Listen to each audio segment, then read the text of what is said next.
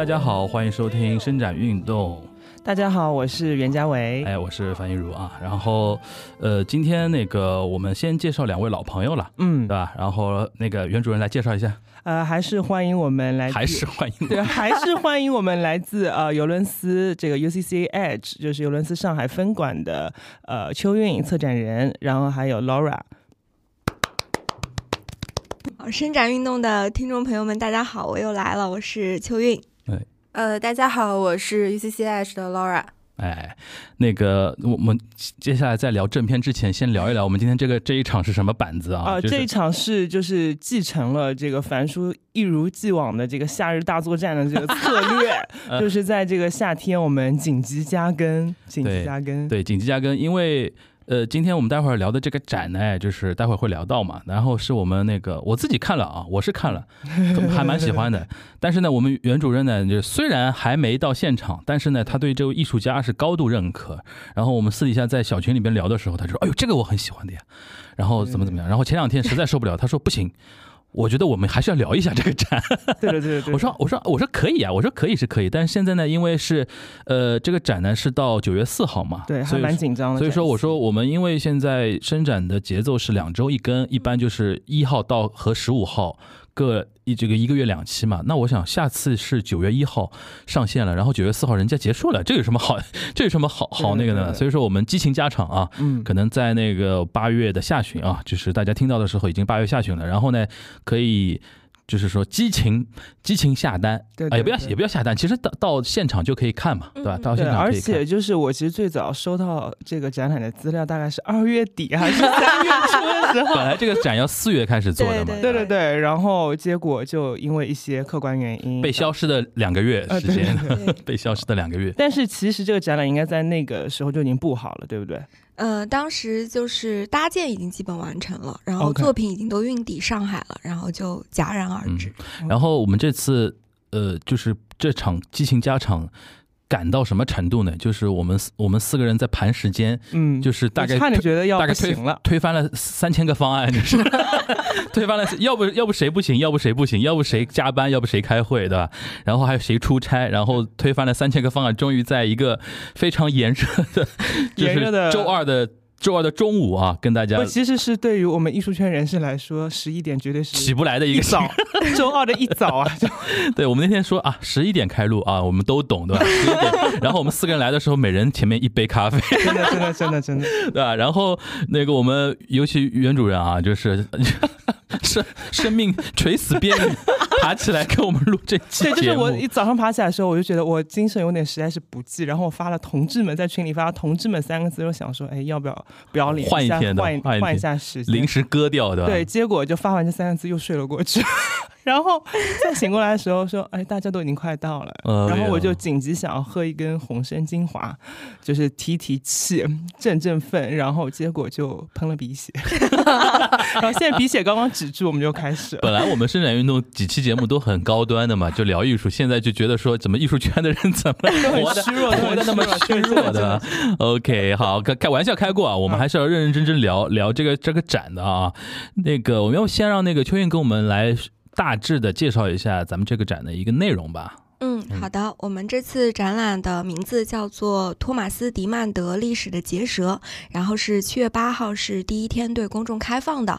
那么，呃，闭幕的这个日期是九月四号，所以啊，其实展期相对是比较短的。那么，啊，这是一个这个德国艺术家 Thomas d i m a n 他在中国的首次这种啊具有回顾性质的这样的一个全景式的呈现。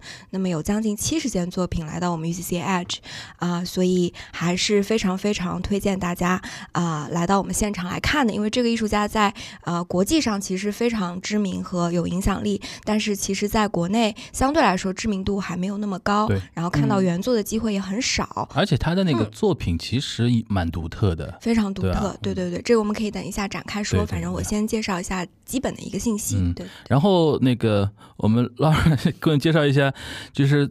我们就是开始重新恢复展示六六月吗？还是呃，对我们其实复工就是呃，工作人员复工是六月一号，就是积极响应第一天复工，我们就回到办公室了。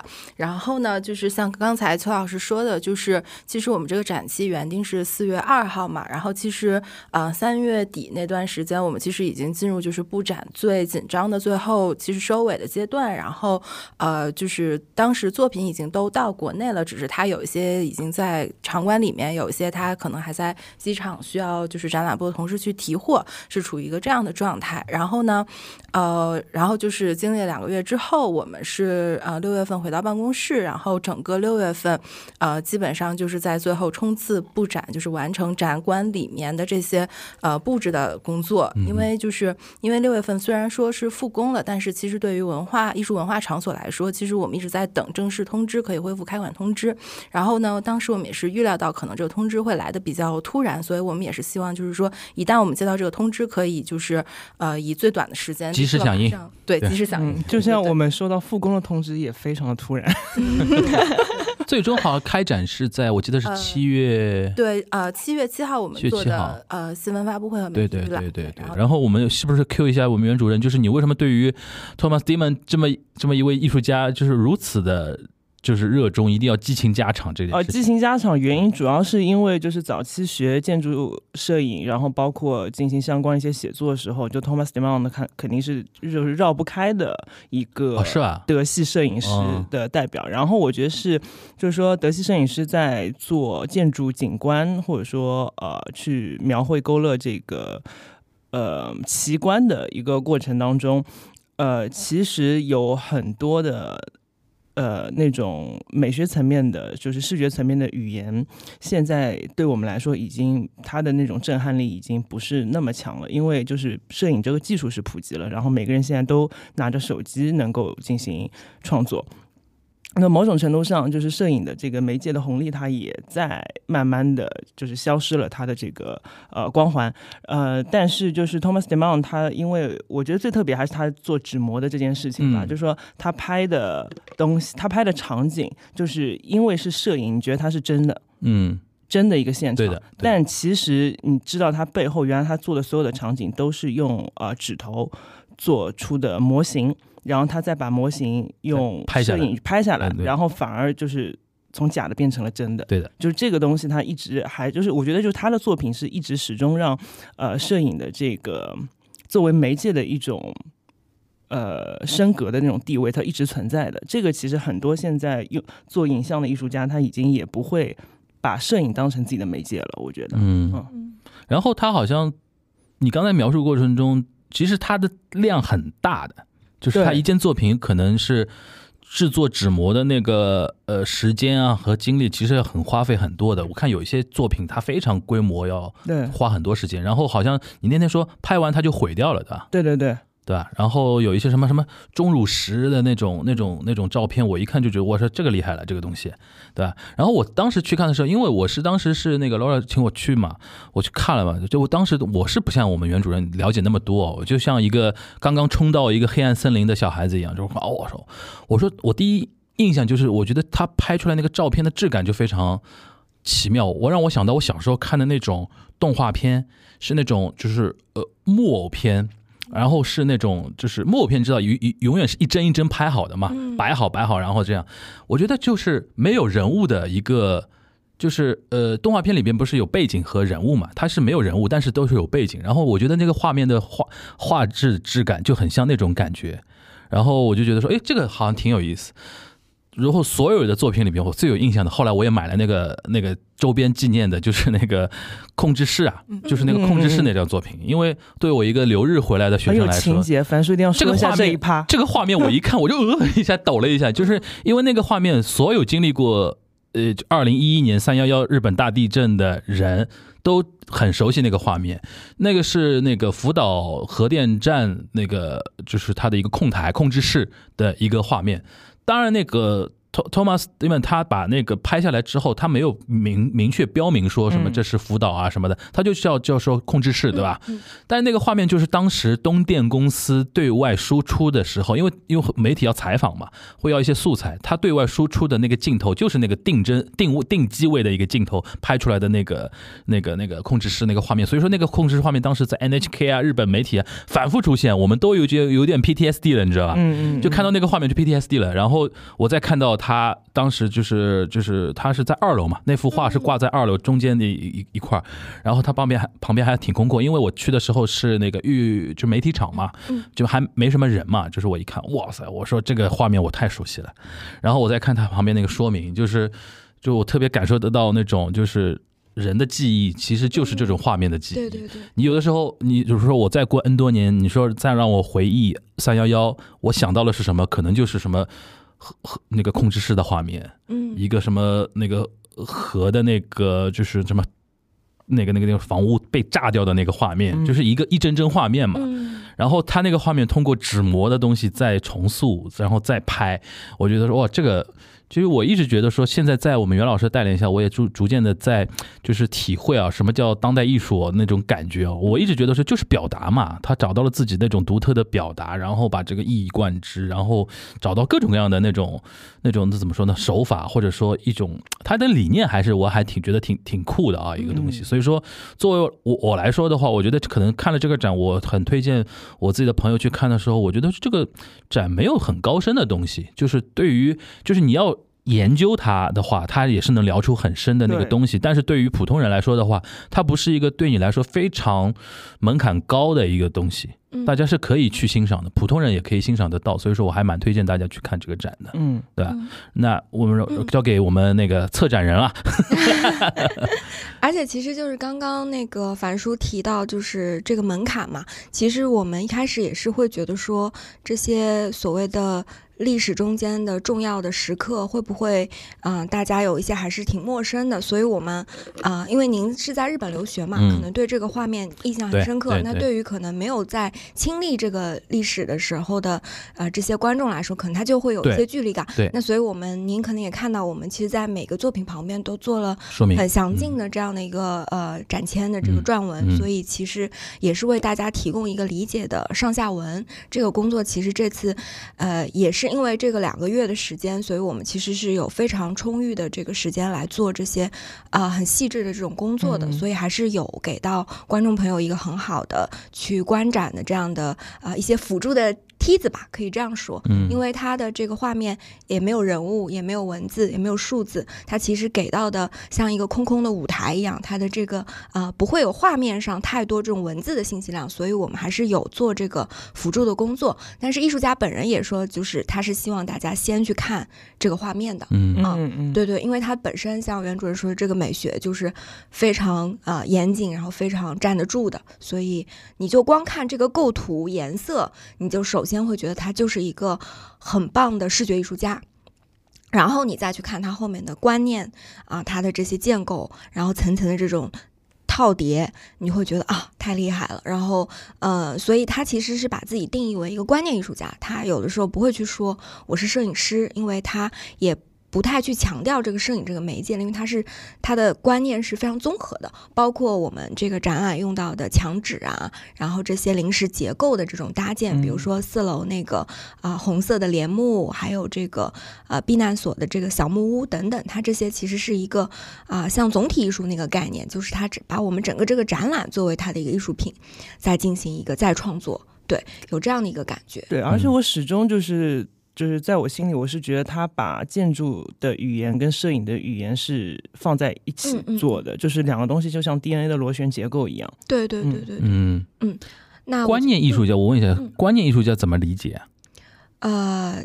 它主要就是不再基于一个物理层面的一个物质的就是建构，嗯，比如说你你是可以说啊，画家他可能是用比如说这个画布颜料这个这个这个物物质层面，那摄影师可能是摄影这个这个物质层面的这样的一个呈现。那观念，我觉得它其实是已经脱离了这个物质层面的一个束缚，它可以啊。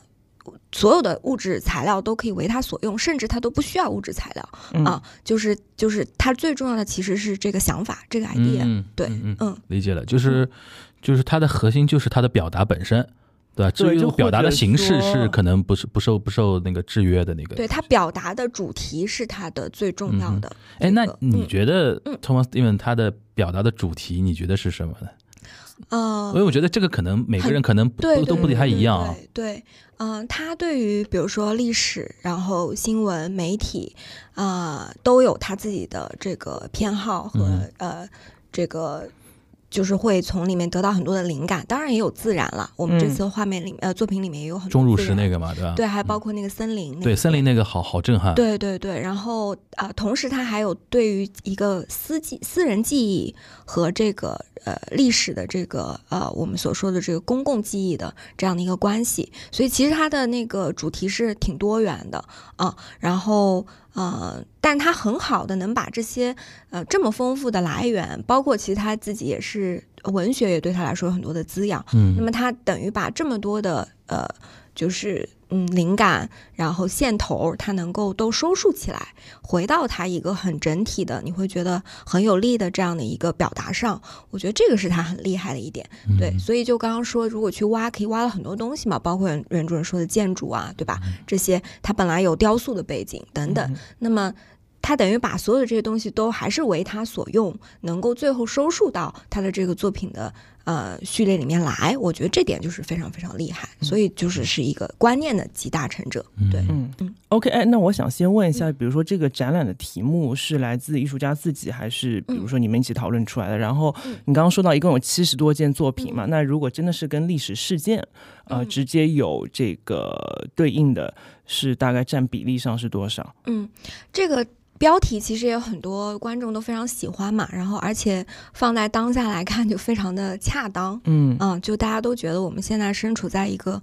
结舌的一个时刻和结舌的一个时代，这样的一个状态，就是呃，这个这个标题其实是我们的这个展览的策展人，就是 Douglas Fogel 他的一个呃阐发，然后呃，他其实也是在阐述这个呃标题的含义的时候，他也反复提到了，比如说一些重要的呃历史事事件，比如说啊肯尼迪的遇刺啊，然后九幺幺事件啊，他就觉得这些画面就像刚。刚樊叔说的，就像这个呃三幺大地震的这个福岛核电站的这个画面一样，它其实是反反复复、反反复复的印刻在大家的脑海中的。嗯啊，就这个画面本身，甚至取代了那个真正的灾难。对，最最有代表性的是另外一幅，就是呃，显那个就是从飞机出来的那个悬梯那边。对，那个其实啊，就是。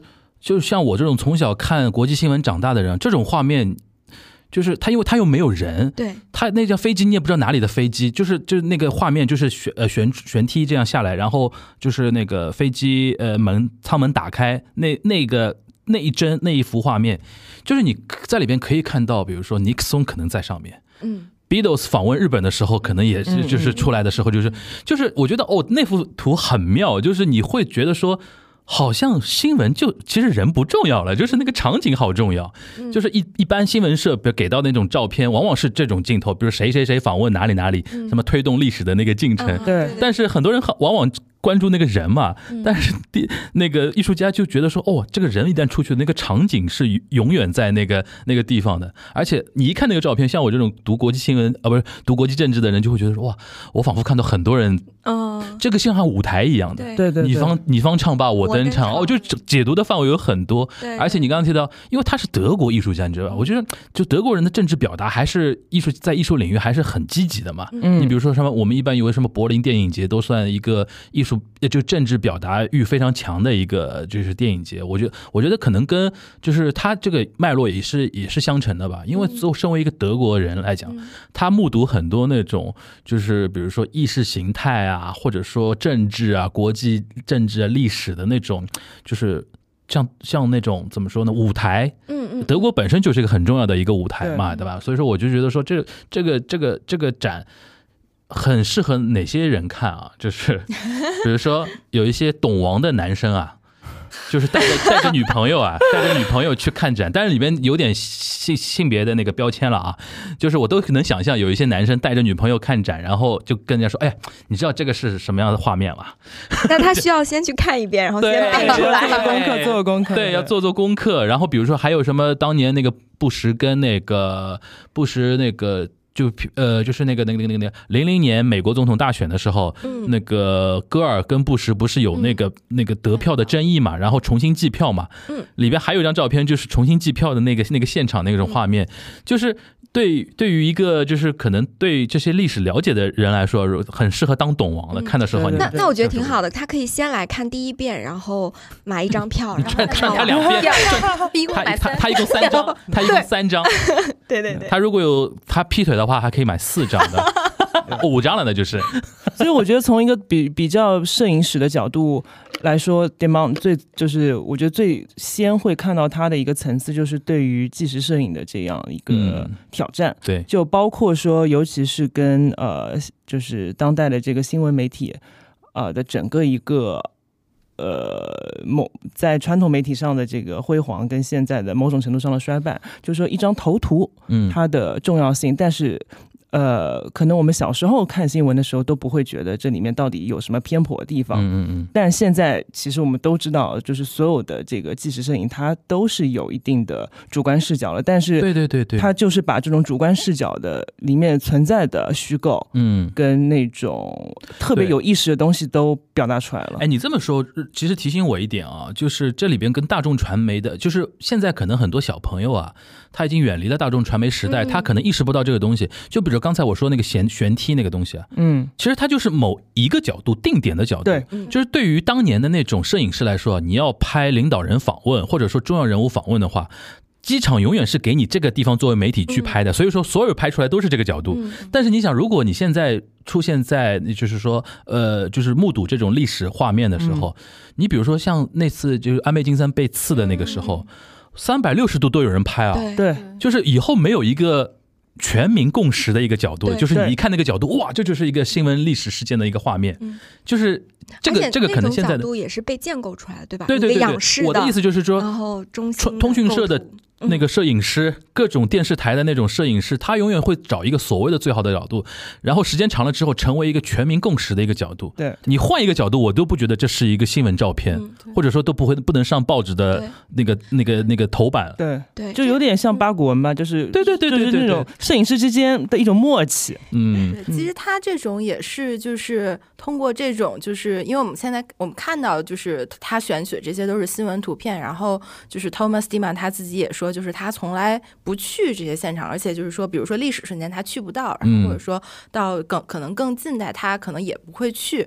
然后，所以其实就是呃，他选取的这些媒体图片，其实对大众来说就是一种潜移默化的这种集体记忆的构建。然后他再把其中这个人再拿掉，然后其实对于不同的观众，然后可能不同背景的人去看，然后就是对他的这个想象的空间就非常大。然后，所以每个人都会有不同的解读。嗯，而且这里面又提到一个，就是所谓的。这个模型的概念，他一直说他很很很执迷于就是 建构这个模型嘛。那么其实就是我们说的，比如说像《贤梯》这样作品，它其实就是一个模型而已。它是把冗余的信息去掉，你管它哪朝哪代什么情况下的一个登场，反正就是我现在要的是这个啊中间提取出来的这个范式，啊我就把这个东西提炼出来。那么至于它的上下文具体我是来由是哪一个照片，其实并。没有那么重要，它可以反反复复的在历史中重演并被大家记住。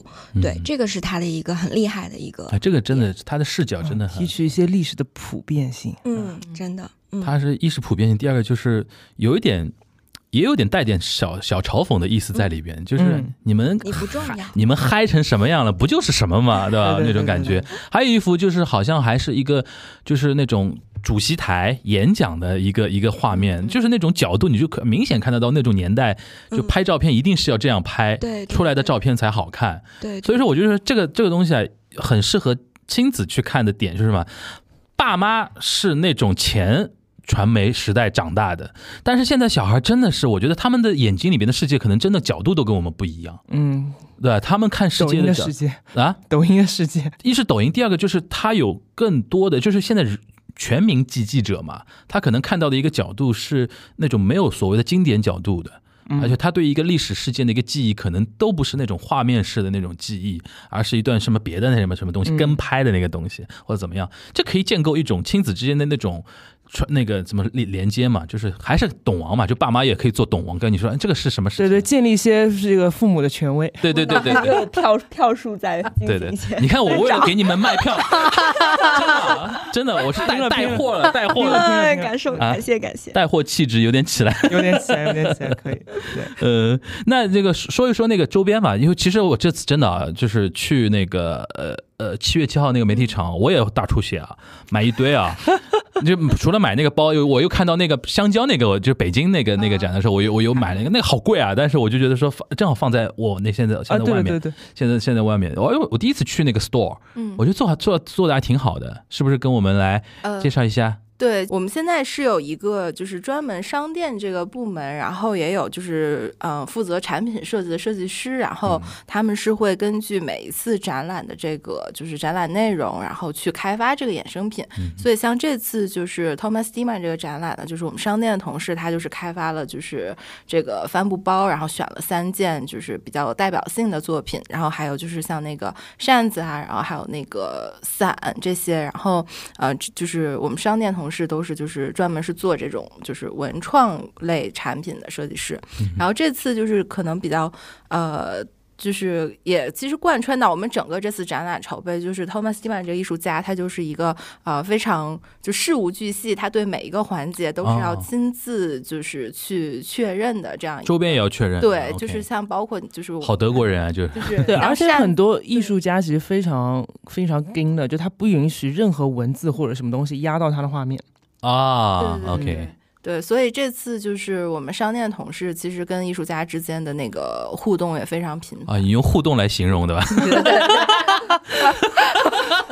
但但但我不需要为迪迪茂老师说句话，因为我觉得他真的是就是虽然是事无巨细的那种，就是很很啊很细致的这样的人，但是我差点以为说他他很麻烦，但是他绝对是那种说一不二，就是他会要求的很细，但是他不会反反复复的这个推翻自己，就是说他其实是一个就是说实话，我觉得。作为摩羯啊，我 我觉得沟通还是非常爽。就他知道自己的，他知道自己要什么，然后我告诉告诉你了之后，你们照着做，他我他就完全 OK，不会说过两天说啊，我觉得那样也可以试一试，对吧？对对对对对。但确实就是艺术家里面也存在，也不不是说耍大牌，就是确实有些艺术家他必须自己到现场之后才能够对一些东西有把握之类的。但是这种就是在我理解里属于就是控制力比较差的艺术家。对，就是为什么你说到这个时候咬牙切齿的？咬牙切齿。对，所以我们因为跟 Thomas Dima 就是开会，我们周周会都开了快一年了吧，就每周开，每周开，所以我们其实对他的性格其实也有一个相对比较深入的感受吧。这个其实很有意思，你们开一年就为了一个展要开一年的会，就是一般就是每周就是一个进度会议嘛，是这个意思吧？就是说现在准备到什么程度啊？对，它其实是一个进度会议，但是相当于我们把它。肯定也是我们对自己的要求比较高，我们把这个会开成了一个很有仪式感的会，然后我们两个部门都准备一个 agenda，然后而且因为就是对应他德系的这种工作方式嘛，他不喜欢就是说打开 Zoom 然后就闲聊，闲聊，对，我们就是会说 OK，下面是我们部门 share 我们本周的 agenda，然后我们就会共共享屏幕，然后我们就说第一第一项 shipping，然后开始过，第二项，然后比如说。嗯，那个那个 construction，然后开始过，然后 Laura 这边也是，然后我们就这样的一个节奏。那作为摩羯座，你岂不是很爽吗？就非常爽啊！对对，就又虐又爽，又虐又爽，所以。对，其实就是想 Q 处女座了，算了。我觉得可能就是因为像就是邱老师这边主要是展览部跟就是艺术家，就是主要前期就是 focus 在就是布展这些状呃这些进度，然后呢就是从我们就是品牌市场部这边，其实有很多就是从这个展览延伸出来的，比如说推广的一些想法呀，然后一些就是。可以说天马行空，这个也要他跟他过的。对，其实这个我们可以一会儿来细讲一下我们天然签署的这个项目。对，然后呢，就是说，因为呃，比如说像展览这边，就是大体上它最后一个什么样的呈现，它就是艺术家他是有概念的。然后呢，就是说我们这边是要根据它的概念，根据它的要求去严格执行。但是，比如说像我们就是想到这些天马行空的点子，然后他人呢也来不了中国，然后呢就是全部是需要我们，比如说给他很细致的做 presentation，对，然后就是很细致去讲解，然后呢去帮他就是以最大的可能去理理解，就是说我们想做一个什么样的事情。然后呢，我觉得就是说这一年左右跟 Thomas d i m a n 交流下来，就是我比较深刻一个体会，就是说他对一些新的。想法，或者说我们任何，比如说展览部同事，这边肯定有一些新的，就是中间可能就是不是完全在原计划里面的想法，他不会直接说不，他肯定就是他从来没有一次说 no，我不做这个东西，我不同意，他都是说他会。花一些时间，他去想，然后他会以他接受的形式，然后也是以最大的程度，就是说，你们告诉我们，就是你们告诉我需要我做些什么，然后我来想我这边能做到什么，然后我们来帮助你们在就是在中国实现这个展览以及实现这个展览相关的项目。所以这个是我们这一年跟他沟通下来最大的感受。对，所以他其实赢得了我们团队的心。我觉得虽然 Laura 讲的非常云淡风轻啊，但是我作为一个跟日本人沟通过事情的人，我已经脑子都要发。麻了都。我我周因为周日我们是那个在天安千树的那个项目，就是其实它是一个宣传项的，我们叫百节千树。就是如果现在大家去，哎，你你突然你突然塞了一个我没听过的东西，对，我突然慢慢慢慢点慢点，我们先说这个作品本身吧，就是有一张。就是作品，它是一个蝴蝶结，对，大红色蝴蝶结，对，这个是是 Thomas 的东西，对，这个是他那个日常系列里面的衣服，然后日常系列它是。呃，就是他和 Thomas Dima 前，就是可能大家在二楼和四楼看到这种，就是呃体量非常重的、比较重的这种历史的主题的作品不太一样。不太一样，对这个其实就有点像他整个这个创作生涯里面比较轻快的一个，就是小的一个小小的 break。然后他就是，其实之前他也跟我们聊过，就是说，比如说他像那些历史场景的作品，他会花四五个月的时间去建模，然后就是整个创作一幅作品要很。很长时间，然后他就是呃，日常这个线，他就给自己的规定是我只花四十个小时。然后呢，他会把就是手机里面拍的，就是 iPhone 大家就随手路边拍的这些很很平常、很日常的场景，然后去用他的这种创作方式转化成这种小尺幅，然后呃体量比较小，然后主题也比较轻快的这样的一个系列的作品。然后这这个东西现在在天安签署。呃，这个过程是这样的。你你要先跟大家介绍一下。这个这个地方，这个地方也蛮新的，有点对对对。然后呢，这个呃，我们这个项目呃，它是叫百节千树。然后呢，这个想法也是我们同事就是呃，根据就是呃，因为我们也是希望观众可以就是在。我们就是还没有来到我们场馆之前，其实，在整个这个城市里面，对，就是 UCCI 这样，包括这个展览都有，就是更，就是我们现在就增大我们的曝光嘛，这样，对对对，就说来还是希望大家都是可以直观的视觉记忆吧，对对对，其实就是说去加深这样大家的视觉印象，然后呢，就是呃，这个。呃，就是日常系列，它里面有一件作品是一个红色的蝴蝶结，然后呢，它是那种就是呃，它的那个场景是节日的时候就很常见的路边一个栅栏，然后栅栏上面一个。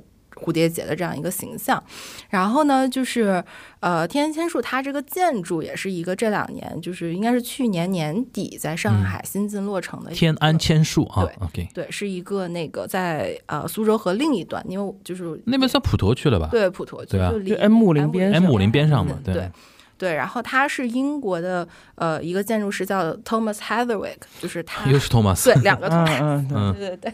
然后呢，就是他的这个造型比较奇特，他是以这种就是自然和建筑结合的形式，然后就是以建筑里面就是有这种。呃，蓄水灌溉系统，然后就是它既有这个城市景观，然后又把这个绿化、绿植，然后融入到这个建筑里面。嗯然后垂直的园林，对对。对，还挺网红的嘛，还挺网红的。对，还挺就是开了之后，就是呃，其实带动了就是 M 零周边的 M 零，因为前段时间有一点那种，就是原来大概十多年前的话，M 零还算沪上大概仅很少的这种艺术聚落。前一前二的吧，对啊，前一前这这两年感觉好像大家提到的相对少一点，因为确实有一些大体量的画廊体量不够了，对，对对。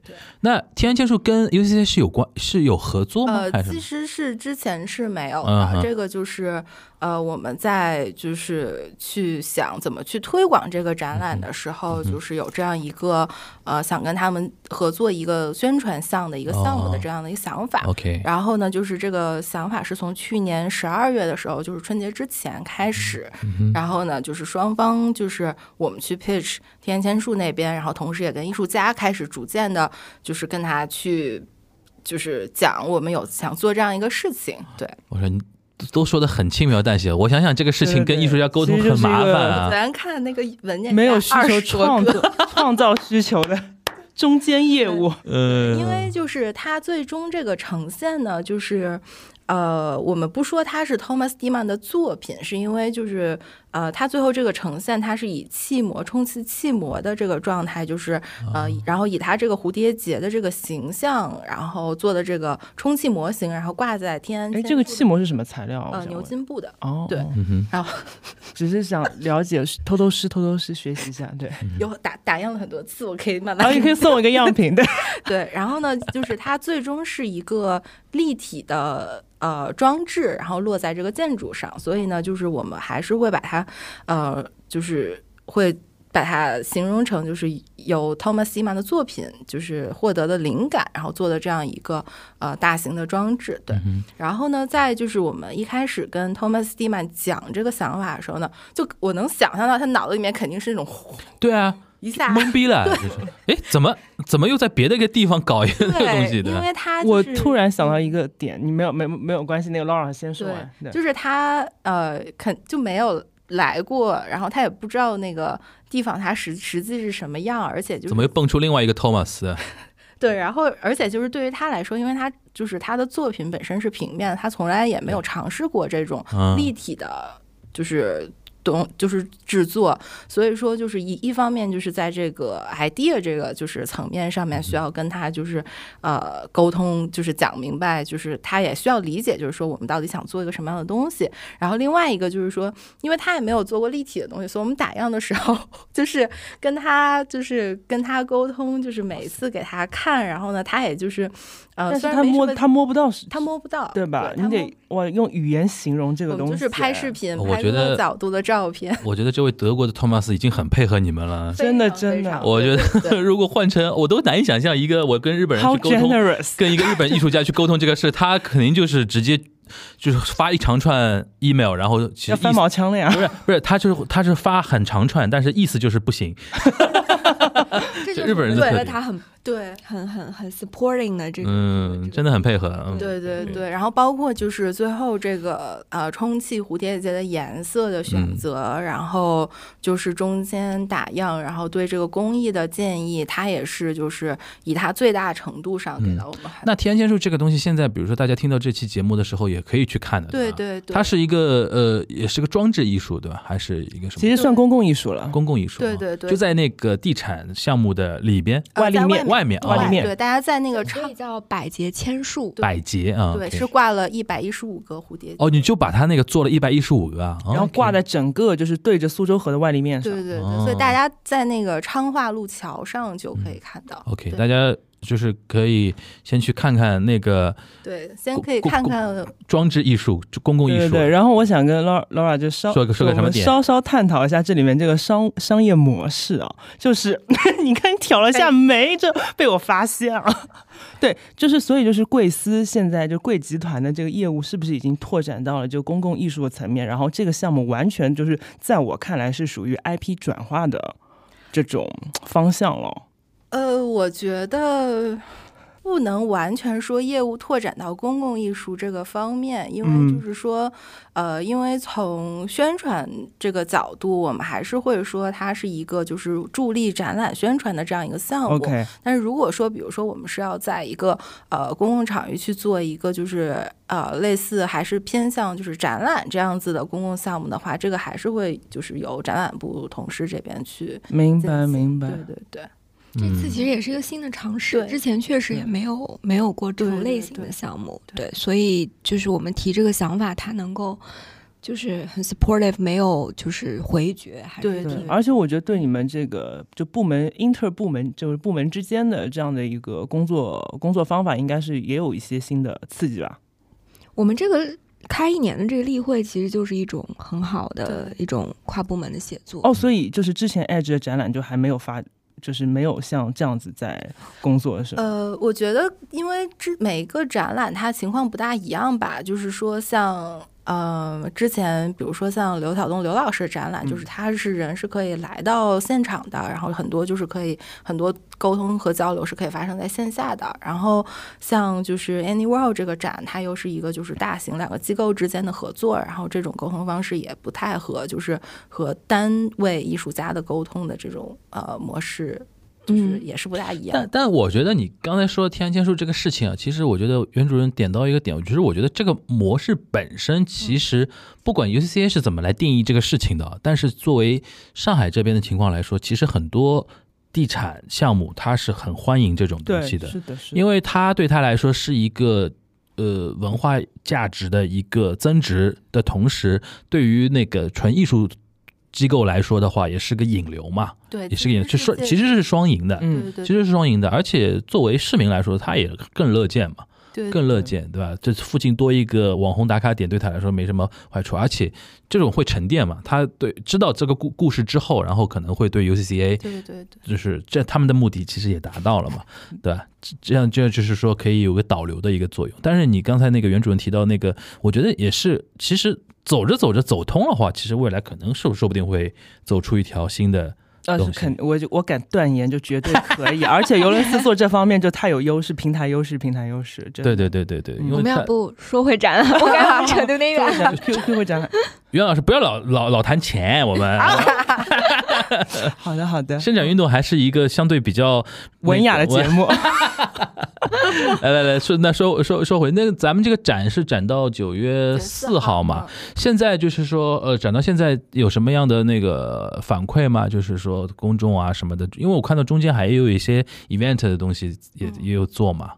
嗯，反正整体上我觉得就是呃，我们呃相对比较专业的观众都还是给了很高的评价，因为觉得他的啊，不管从作品还是从展览的制作，还是从策展，都还是一个比较高水准的一个呈现。尤其是疫情之后嘛，其实大家禁闭了这两个月的时间，其实都非常渴望看到一些对对高品质的内容，对，所以就觉得能够好像像。樊叔说的这种重找、重重回一些这个，呃，就是比较比较比较呃繁盛时期的这种状态，还是很开心的。对对对，这这个这这两周应该人流有起来吧？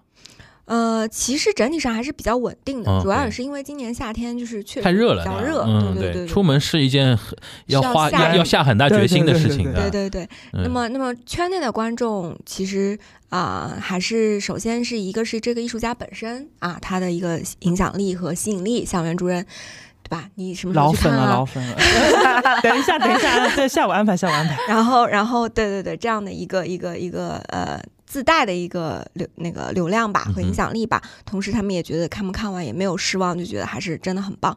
那么对于呃普通观众来说，我觉得呃也是一个呃蛮蛮特别的一个观展体验，因为它属于那种。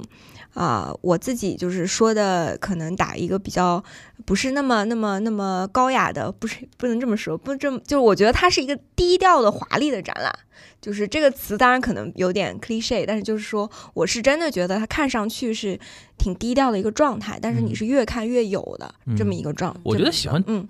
对德国的对对德国文化有兴趣的人，真的应该看看这个展。为什么？就是它的所有的质感，就让我觉得就很德国，就画面啊、颜色啊，或者或你们的布置的那个整体氛围，其实也挺高磊去看，也也挺那个西欧那种那种感感觉的。因为这个东西真的是有一种气场的东西在，哪怕他那个控制室明明是拍的是一个就是辅导那个那个时候，他展现出来那个质感真的是还很那个什么。因为我原来。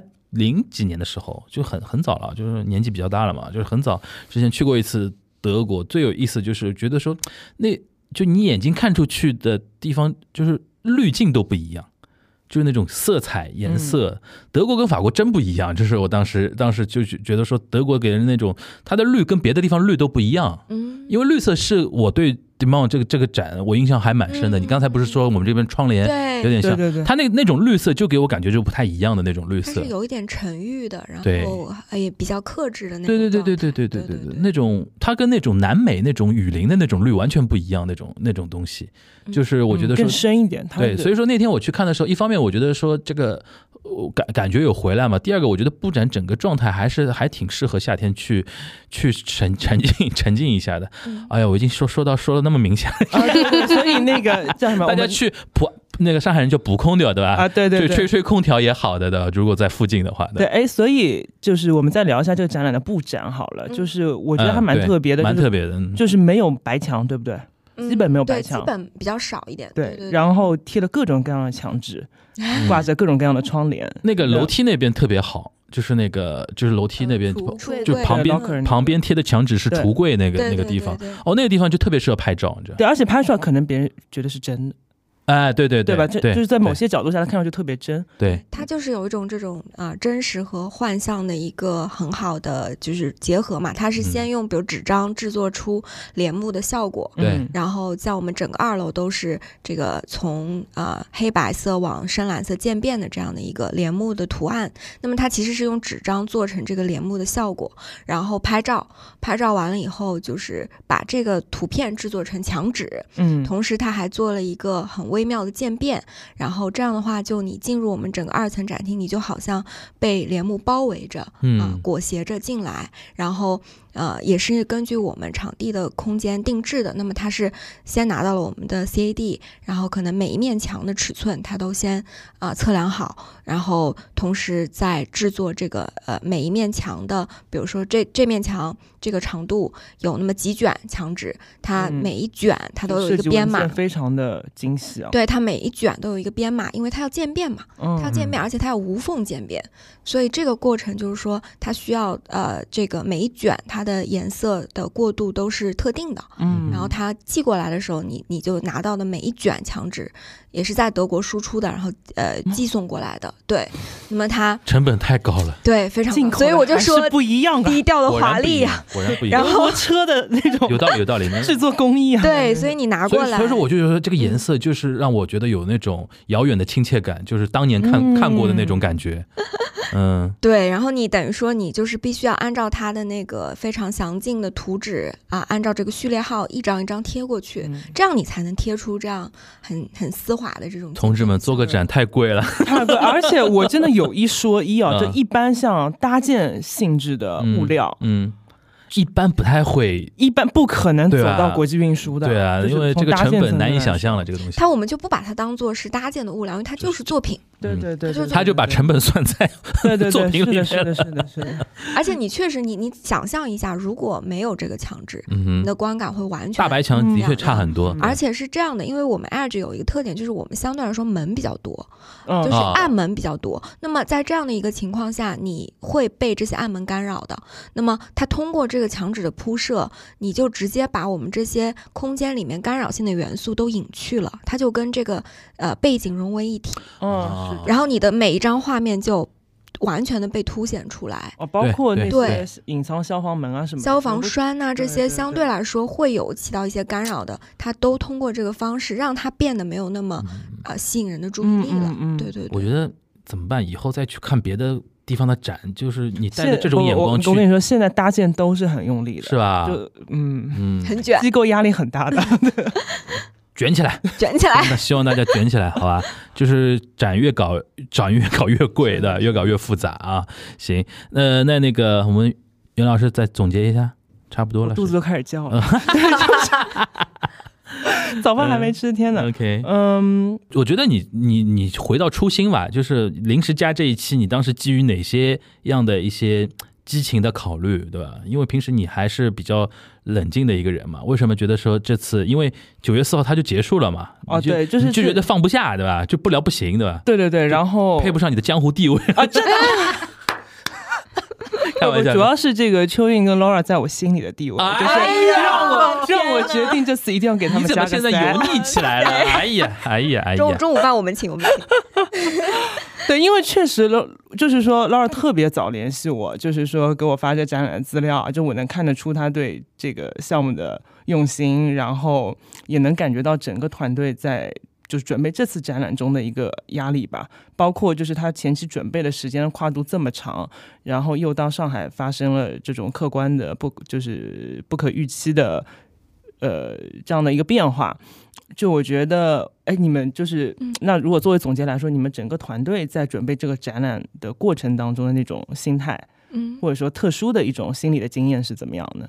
反正我就经常跟朋友说，我说其实我还挺感恩，就是说我在这个两个月期间准备的是这个展，我觉得它对我来说就是一种治愈、救赎。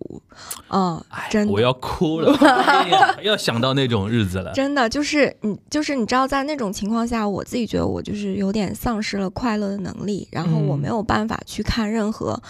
你知道，就是假快乐的东西。我我我我就是需要看这些历史。嗯嗯。好的好的，我再说回来，重新说一下。嗯，今天怎么回事？老说给自己挖坑，就是，嗯，就是在我我我真的觉得，就是在这个阶段准备这个展览，对我个人来说是某种层面上的一种救赎，因为在疗愈吧，疗愈吧。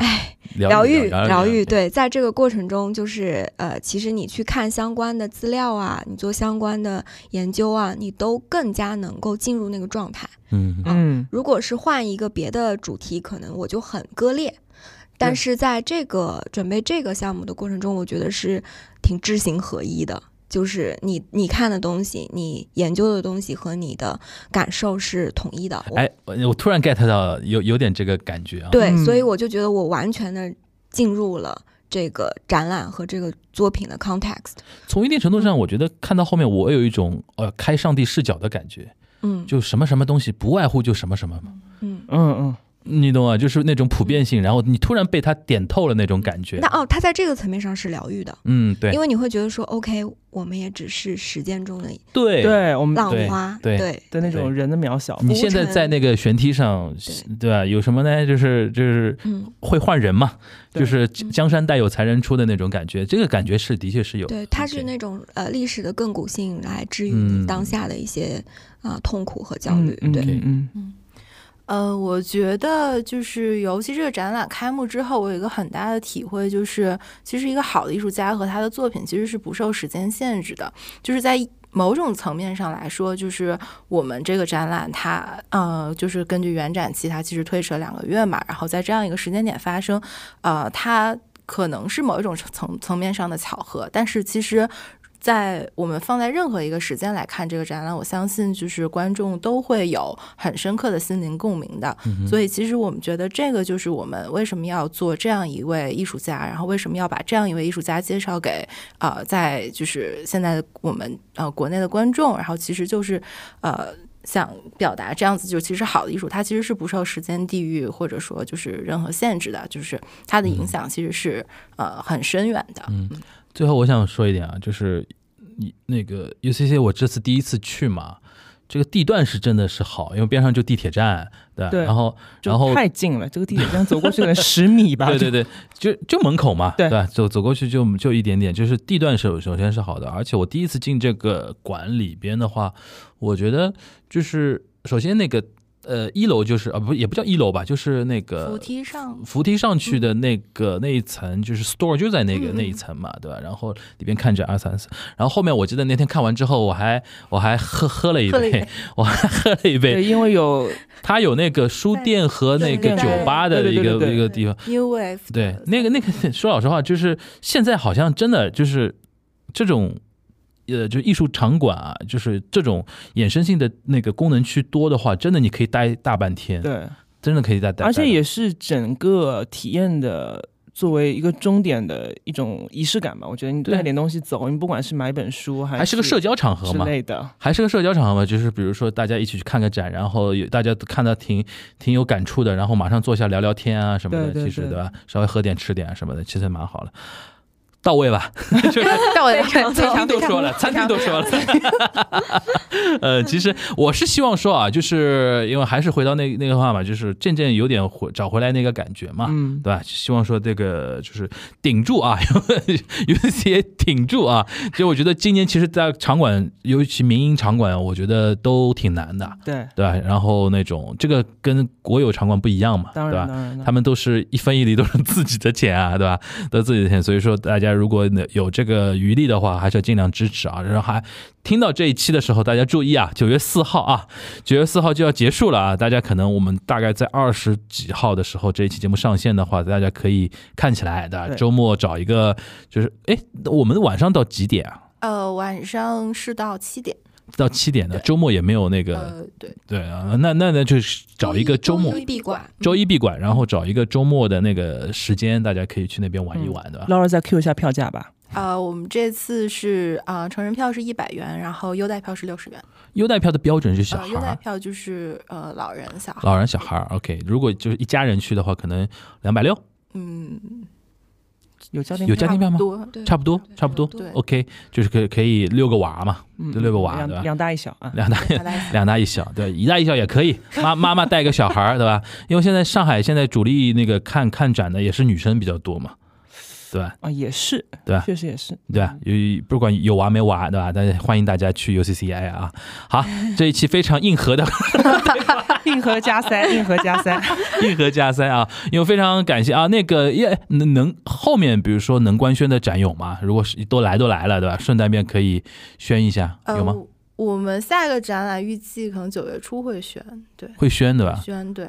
它会是一个青年艺术家的群展。OK，嗯，那大概大大家关注一下那个你官方的那个微信，就是官方微信搜什么？呃，UCCA Edge。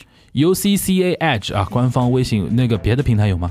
呃，我们对微博，然后小红书、抖音，我们其实就同样的账号对吧？大家可以搜一下。对，微博是就是 UCC 尤文斯当代艺术中心就可以。OK，好，反正到时候我们都在 Show Notes 里边有展现吧，嗯，就是那个展览的讯息和那个官方的一些平台的一些账号什么都可以。樊叔辛苦编辑了啊，这个这个无所谓，这个无所谓，就反正来都来了的，做的做都做了。好，那个那今天感谢秋韵和 Laura 再次那个二进宫啊，这这这这这 是。时间稍微短一些。伸展运动的老朋友啊，伸展运动够了，已经一个小时了，已经一个小时了。就是那个怎么说，就是对于这个展本身呢，我觉得我们说太多也没用，所以大家一定要现场去看了才知道，对吧？反正因为而且我还是要说，就这展览是我当季最想看的展览，然后奈良可能是必须要去看的一个展览。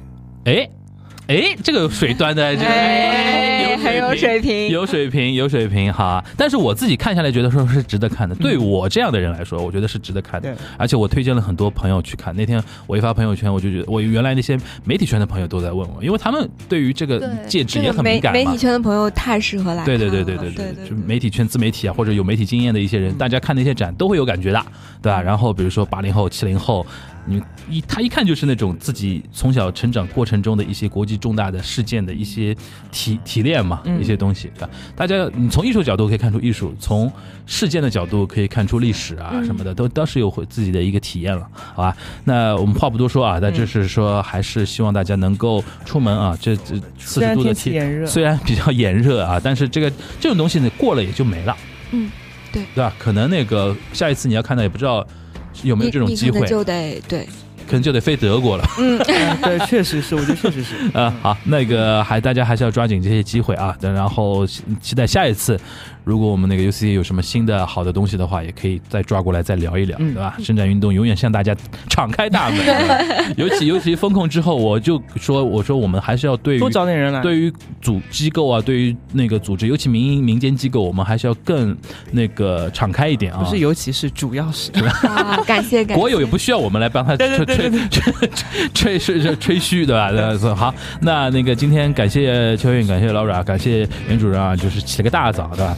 就你的红参效力还在吗？喷喷这个还可以喷这个鼻血过来了，鼻血凝固了。我们都要保重身体，好不好？就革身体是革命的本钱哈。那我们下一期的伸展运动再见了，大家拜拜拜拜。